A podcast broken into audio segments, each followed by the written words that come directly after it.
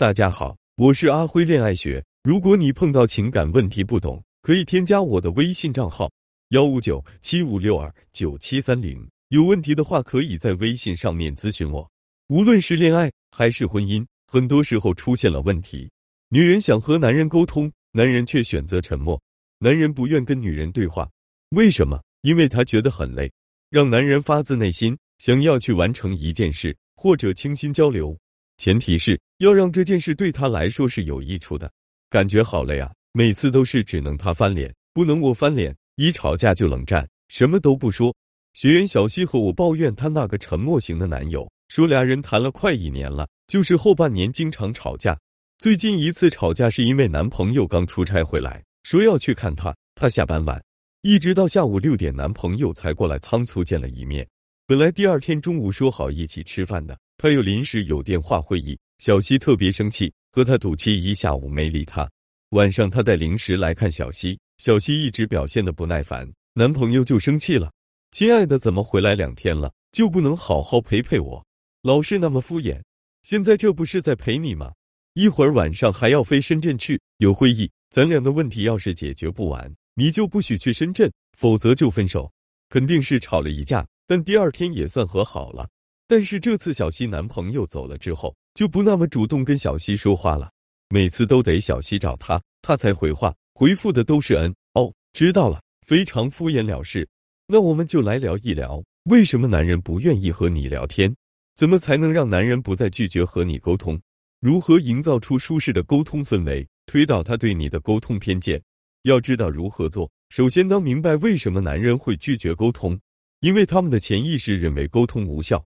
很多男人从潜意识里觉得和女人讲道理是没用的。让一个人发自内心想要去完成一件事的前提是这件事对他是有益处的。和女人沟通这种事儿，在男人看来就是吃力不讨好。既然他们曾经尝试和你沟通，却没有得到好的反馈，男人的脑回路来说，直接逃避再次沟通。说到他痛处，直接就和你开战。所以，我们一定要改变男人的思维惯性，想要让他喜欢上和你沟通。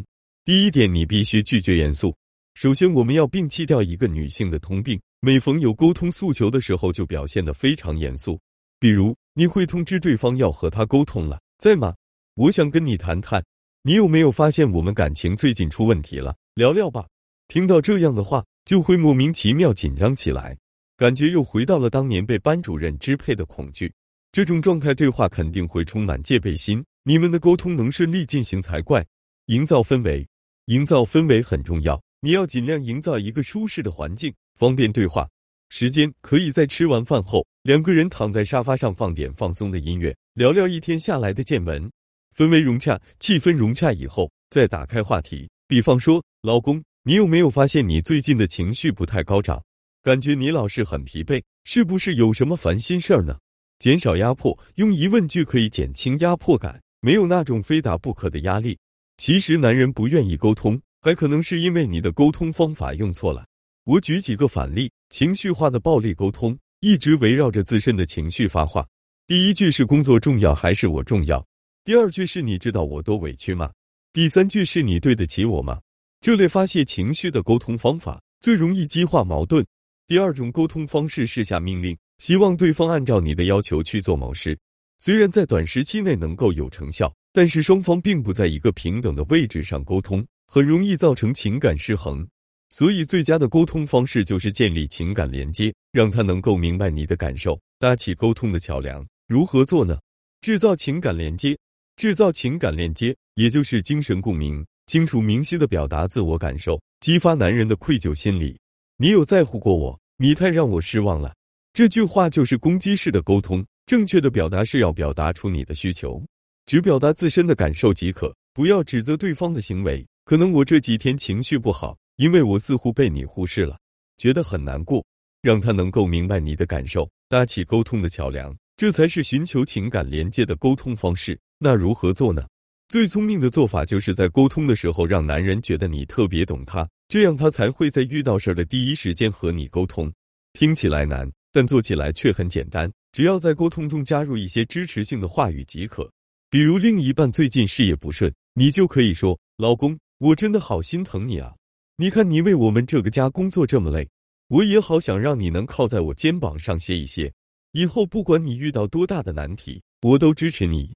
这就可以很好的制造一个情感链接，让他觉得你很体贴，懂他，让男人感到欣慰。第三点，扮演好倾听者，一定要扮演好倾听者的角色。有效的反馈行为能够促进对方燃起更深的沟通欲。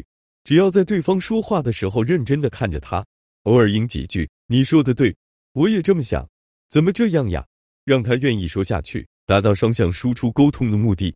让男人不再拒绝和你沟通的四个技巧，你掌握了吗？拒绝严肃，营造沟通舒适感，建立情感连接点，学会倾听，达成双向沟通。其实，男人对好老婆的标准有时候就是这么简单。你并不需要给他们多少实际支持，能从精神上喂饱他们，足以。